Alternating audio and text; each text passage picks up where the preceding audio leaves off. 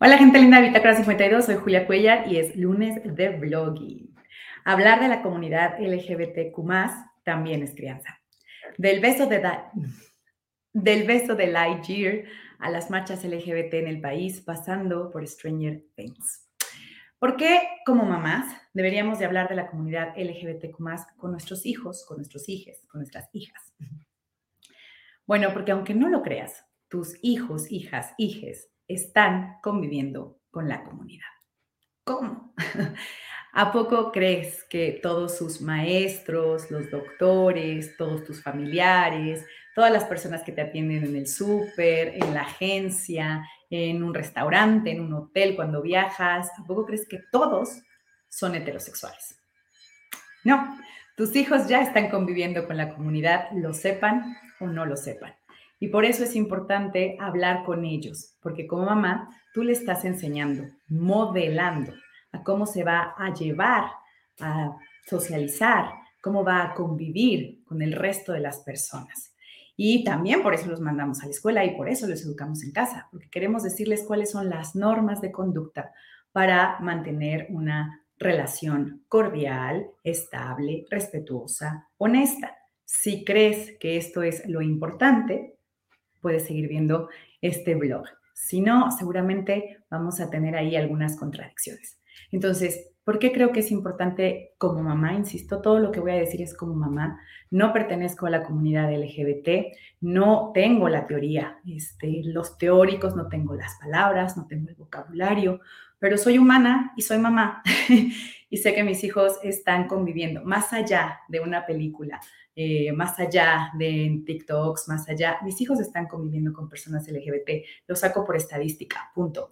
Y bueno, pues insisto, si tú creías que todas estas personas que rodeaban a tus hijos eran heteros, yo te pediría volver a observar y volver a sacar estadísticas. No, no hay forma. Alguien de la comunidad ha estado cerca de tus hijos, aunque lo sepas o no lo sepas. ¿Y por qué sería importante que lo supieras?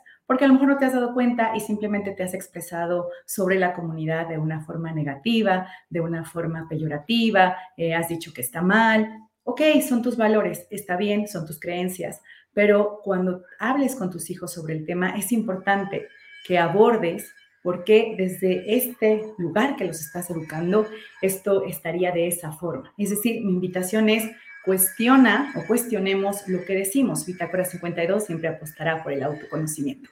Y eso incluye el saber por qué decimos lo que decimos o por qué pensamos lo que pensamos, qué motiva nuestras formas de relacionarnos con los demás o qué motiva nuestras propias expresiones sobre los otros, ¿no?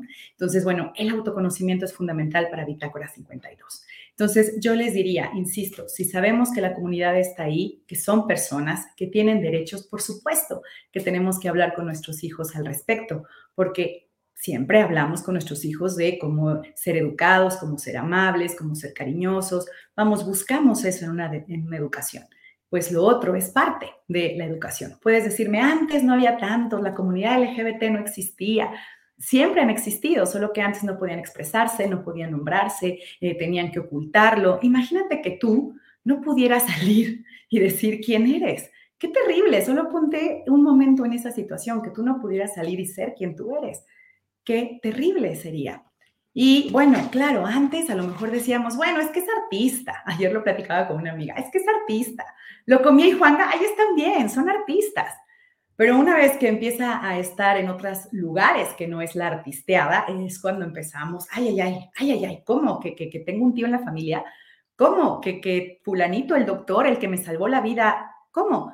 Claro, ahí empieza a lo mejor un poco, insisto, la oportunidad de cuestionarte por qué piensas lo que piensas o por qué dices lo que dices. Insisto, yo estoy desde una persona que trata de ser empática con otra, porque, porque son humanos, porque son personas, porque los derechos humanos nos corresponden a todos. Eh, ¿Qué aprenderán mis hijos si yo les hablo de la comunidad LGBT, si yo empiezo a ver que están ahí y que conviven con ellos? Insisto, desde mi experiencia como mamá, yo creo que mis hijos van a aprender que el amor y el respeto es la base de toda convivencia social. ¿Y por qué lo digo así? Porque, y esta pregunta se las lanzo, ¿tú prefieres que tus hijos convivan con alguien violento, misógino, machista, abusador, solamente porque es heterosexual. Yo no. Ahora, tampoco estoy diciendo que cualquier persona de la comunidad LGBTQ es buena persona per se, solo porque pertenece a la comunidad LGBTQ. No, insisto, hace unos días platiqué un poco de cómo incluso una persona que descubrí que era mentirosa, deshonesta, violenta, abusadora, pues claro que ahí es, ah, no vas a entrar a, a mi círculo, no quiero convivir contigo, ni vas a estar cerca de mis hijos. Pero eso lo hacemos con cualquier persona, sea hetero o no sea hetero. Entonces, aquí sería un poco lo mismo. ¿Por qué preferirías que tu hijo conviviera con una persona, insisto, violenta, misógina, machista, solamente por ser hetero? Entonces, yo digo que empecemos a, otra vez a reflexionar desde dónde estamos nombrando y desde dónde estamos educando. ¿Cuáles serían las reglas? Y esto lo platico así, abiertamente con mis hijos. Hijo, las reglas de expresión de la personalidad, del género, de la persona, pues le corresponden a esa persona. ¿Dónde está el límite? Donde yo no dañe al otro, donde yo no lo maltrate, donde yo no violente sus derechos, donde evidentemente haya un diálogo, una convivencia, insisto, basada en el respeto y el amor. Desde ahí, ¿por qué la diferencia? ¿Por qué el otro? va a lastimarme o porque yo voy a lastimarlo. Claro, en todo en general, siempre hay personas con las que nos sentimos más cómodos y otras con las que no. Pues eso es en todos lados. Y siempre habrá personas que podrán estar en tu círculo más íntimo y personas que serán un círculo un poco más amplio y personas que no van a entrar en tu círculo porque les gustan cosas distintas. Bueno, tus hijos tienen que aprender a convivir con todo eso, tienen que aprender a llevarse con todo el mundo. O eso es al menos lo que yo estoy buscando en la educación con mis hijos.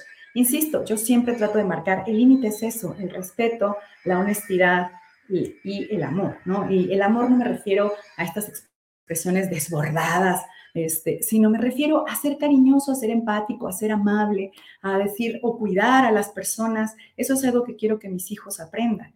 Y eso incluye, pues, a la comunidad LGBT. Eh, ¿Por qué? ¿Por lo, lo menciono así?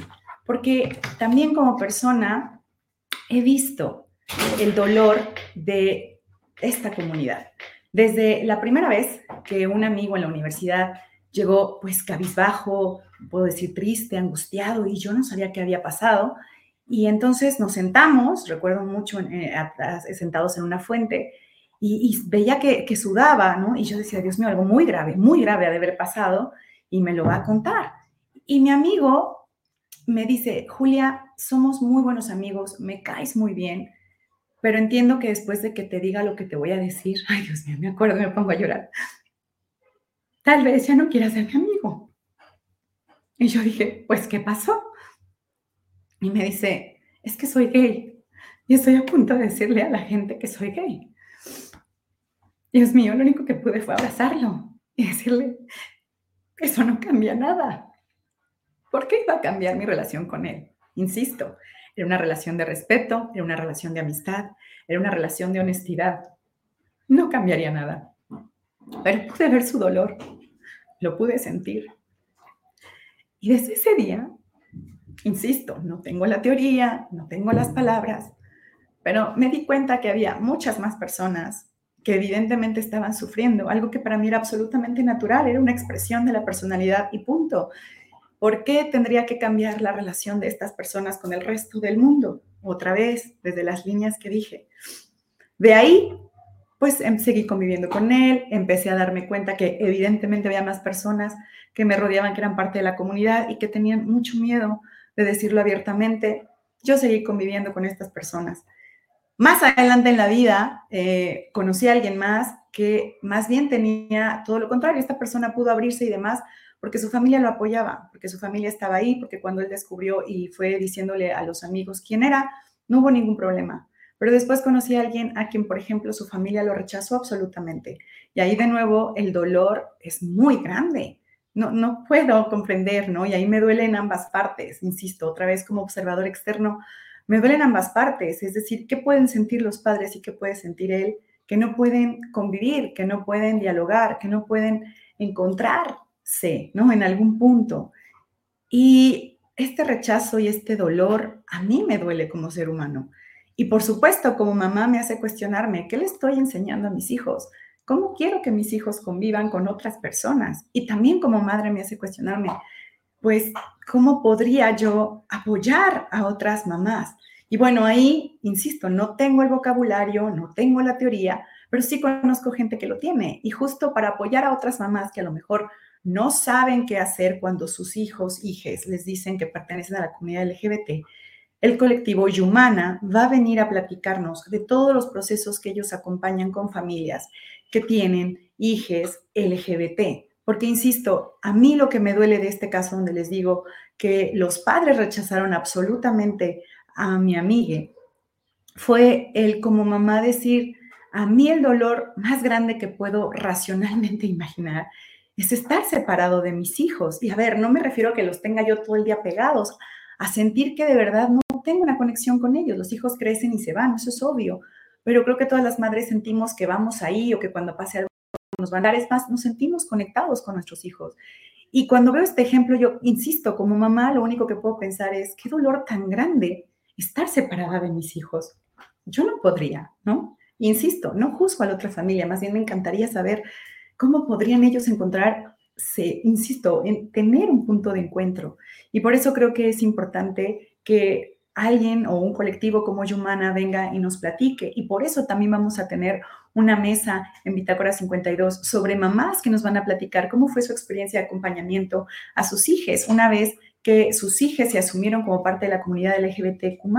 Entonces, creo que el diálogo, creo que el respeto, creo que el estar abierto a aprender de otros, creo que, insisto, la base es querer aprender también de uno mismo y ver qué es lo que me está limitando, qué es lo que no puedo ver, dónde está mi límite, porque también se vale decir, a ver, puedo entender esto, puedo entender esto, híjole, aquí ya no puedo entender y a lo mejor me documento, pregunto, o a lo mejor digo, hasta aquí, insisto, como yo soy bien honesta, yo con personas mentirosas, deshonestas, violentas, no puedo. Y ahí es mi límite, ¿no? Ahí digo, y, ok, existes, no te voy a hacer nada, pero aquí está el límite de convivencia. No, no busco estar con personas así, ni tampoco que estén cerca de mis hijos, sean heteros o sean de la comunidad LGBT. Ahí ese es mi límite, ¿ok? Yo busco respeto, diálogo, busco comprensión, busco empatía, busco amor, busco cariño, busco sentirme segura. Ahora, eso no quiere decir que eh, pues todo sea felicidad o armonía. Claro, pero el diálogo siempre permite que las personas podamos volver a estar bien y encontrar otra vez nuevas formas de convivencia. Entonces, esto es lo que yo trato de explicarles a mis hijos. En otro momento de la vida, por ejemplo, mis hijos conocieron a dos personas maravillosas, de ellas he hablado muchísimo, y fue porque se encontraron nuestros perros en un jardín. Y mis hijos llegaron súper contentos porque decían, mamá, mamá, conocimos a personas que tienen una perrita y esa puede ser la novia de nuestro perro. Mis hijos estaban felices. Luego, finalmente las conozco, empezamos a convivir y ellas un día, otra vez, como, pues, con esta duda, ¿no? Y recordé a mi amigo eh, me dijeron, oye, Julia, es que tenemos que decirte algo. Y yo, ¿qué? Y me dicen, es que somos, somos pareja, estamos casadas y entendemos si tú, pues, no quisieras que conviviéramos con tus hijos. Y les dije, por mí no hay ningún problema. Este, asumí, entendí que eran pareja, no sabía que estaban casadas, pero asumí que eran pareja por la manera en que, pues, se comportaban, se trataban. Y está bien, les dije, otra vez, este, para mí mientras sean personas que se cuidan, que sean cariñosas, que sean empáticas, que sean personas que cuidan de los demás, ahora sí que sean personas honestas, no tengo por qué decir no, ¿no? Es decir, me gusta que mis hijos vean que las personas pueden ser así, que hay parejas, ¿no? Que pueden, ahora sí que durar en la vida porque se acompañan, más allá del género, insisto. Entonces, para mí, por ejemplo, ese es un mejor modelo de crianza y de respeto, que mis hijos vean una pareja, y esto lo menciono por la película Lightyear. ¿Por qué preferirías que tus hijos vieran guerra o que vieran a una pareja heterosexual donde un padre está maltratando a la mamá o viceversa, donde dos personas se maltratan, son violentas y una hace sentir menos a la otra? ¿Por qué preferirías eso a un simple beso, que otra vez es cultural. O sea, hay lugares donde nos besamos en cada mejilla, hay lugares donde la gente se besa en la boca, hay lugares donde la gente se abraza mucho. Vamos, los mexicanos, por ejemplo, nos abrazamos todo el tiempo. Ve a abrazar así a otro lugar y hasta a lo mejor sienten que eso es violento, ¿no? Porque estás interrumpiendo el espacio personal, estás invadiéndolo. Entonces, aquí sería lo mismo, es ¿qué prefieres? Y entiendo, como padre o madre tienes todo el derecho de decir, dónde están tus límites, en qué si quieres que tus hijos sepan o no. Y está bien, solo digo, cuestiona cuál es la razón de ello. ya, si tú estás seguro de cuál es tu razón, adelante. Solo asegúrate de dar estos argumentos. Insisto, cada quien cría como quiere. Yo siempre trato de criar desde el diálogo, desde el entendimiento y desde, obvio, lanzar preguntas. Y si no hay respuesta, investigarlas. Entonces, hay, por ejemplo, este beso eh, de, de Lightyear y el ejemplo que pongo de estas personas con quien mis hijos han convivido. Y, por ejemplo, mis hijos les llaman tías, porque ellas son personas muy cercanas, muy cariñosas, son personas que nos cuidan, ¿no? Y también cuidamos eh, a ellas, ¿no? Y también cuidamos ahora a toda nuestra familia perruna. Y bueno, de hecho, este fin de semana me regalaron este termo, que por cierto me encanta porque dice All for Love, Love and Love and Love for All, ¿no? Entonces, la traducción sería todo por amor y amor para todos. Entonces, por supuesto, otra vez, esa es como la base de mi convivencia con el resto de la humanidad. Entonces, bueno, por eso, por eso mencionaba esta parte. Y insisto, así he ido conociendo a más y más personas donde veo que de pronto el dolor, el rechazo, su historia personal es lo que pues va haciendo que esta comunidad, desde mi punto de vista, pues tenga que hablar, tenga que abrirse y tengamos que entender que hayan estado siempre y que más bien tenemos que establecer pues las reglas de convivencia y que además, y esto sí, perdón, pero más allá de lo que quieras, tienen derechos, se llaman derechos humanos. Entonces, eso ahí, perdón, pero ahí sí no podemos hacer nada. Son derechos humanos. Todo el tiempo estamos estableciendo estas reglas universales de convivencia. Eh, lo que les decía también, eh, otro momento importante es cuando la comunidad LGBT nos dice cómo quieren ser nombrados. Y ahí, otra vez, es un ejercicio que también puedes hacer tú. Hay un montón de personas que conoces que de pronto te dicen, me llamo Francisco, pero me gusta que me digan Paco. Eh, me llamo Guadalupe, pero dime Lupita. Ahí yo no veo que haya ningún problema en nuestra parte en decirles Paco Lupita. No nos ponemos a cuestionar ni duramos siete días en el sillón tumbados dándonos golpes de pecho de ¿por qué quiere que le digan Lupita y no Guadalupe? Si Guadalupe fue como sus padres le pusieron en el acta de nacimiento. Otra vez, si esa persona dice quiero que me nombres así, ¿cuál es el problema? Creo que siempre que conocemos a alguien le preguntamos ¿cómo quieres que te diga? Y ya le vas diciendo así, porque así es como la persona se siente cómoda, se siente reconocida, se siente aceptada. Insisto, otra vez tú puedes establecer cuáles son las reglas de convivencia. Te estoy compartiendo lo que a mí me ha funcionado. Y bueno, eh, lo que les decía sobre eh, las series, van a decir, y Stranger Things, que tiene que ver con todo esto. Stranger Things, que tiene que ver con todo esto, espero que ya lo has visto, y si no, esto va a ser un mega spoiler, y yo te diría, leer, porque esto es mega spoiler. Pero en general, eh, Stranger Things, pues es una historia clásica de amor versus odio. Es decir, vemos a los polos, ¿no? Y que hay quien dice que el odio no es más que una expresión distinta del amor, pero que al final es, es, es amor, ¿no? Entonces, bueno, tenemos el odio y el amor. ¿Y qué pasa? Tenemos de un lado un personaje que elige, digamos, la oscuridad, el camino del mal, el odio, porque descubre, ¿no? Que es una, pues tiene una inteligencia, una fuerza, una capacidad eh, grandísima y descubre que el ser humano es imperfecto, descubre que es rutinario, descubre que eso da muchísima flojera. Y entonces prefiere aniquilarlo, prefiere decir, ah, quiero solo existir yo. Es decir, es como esta parte, eh, insisto, oscura, negativa, destrucción, y, punto. Y del otro lado tenemos a Once, este personaje que va descubriendo que en efecto existe lo humano, existe lo imperfecto en lo humano, existe también el error en lo humano, existe lo rutinario en lo humano, pero elige en eso encontrar el milagro. Y claro, en la historia vas a ir viendo por qué Once se da cuenta que incluso todo eso imperfecto y humano, toda esa experiencia, es bellísima, pues porque tiene un montón de amigos, que todos son distintos, que le ayudan a confiar, que la acompañan, que la quieren salvar, ¿no? Aunque ella sea la única que puede salvarse, ellos están dispuestos a acompañar. Esto es una bellísima metáfora, insisto, del autoconocimiento, o es así como yo elijo leer Stranger Things. Alguien que tiene una capacidad extraordinaria, pero no se la cree, no sabe qué puede hacer con esa fuerza, aún no conoce su potencial, no tiene la menor idea de cómo utilizarlo, eh, tiene miedo, piensa que es un experimento, etcétera. Insisto, y los amigos están ahí, aunque tampoco saben cómo funciona su poder, aunque tampoco entienden qué es lo que puede o no hacer, están ahí, están ahí, están ahí. Y a veces como amigos lo único que nos toca, estar ahí, porque evidentemente el viaje, el proceso, el autoconocimiento es solamente de la persona.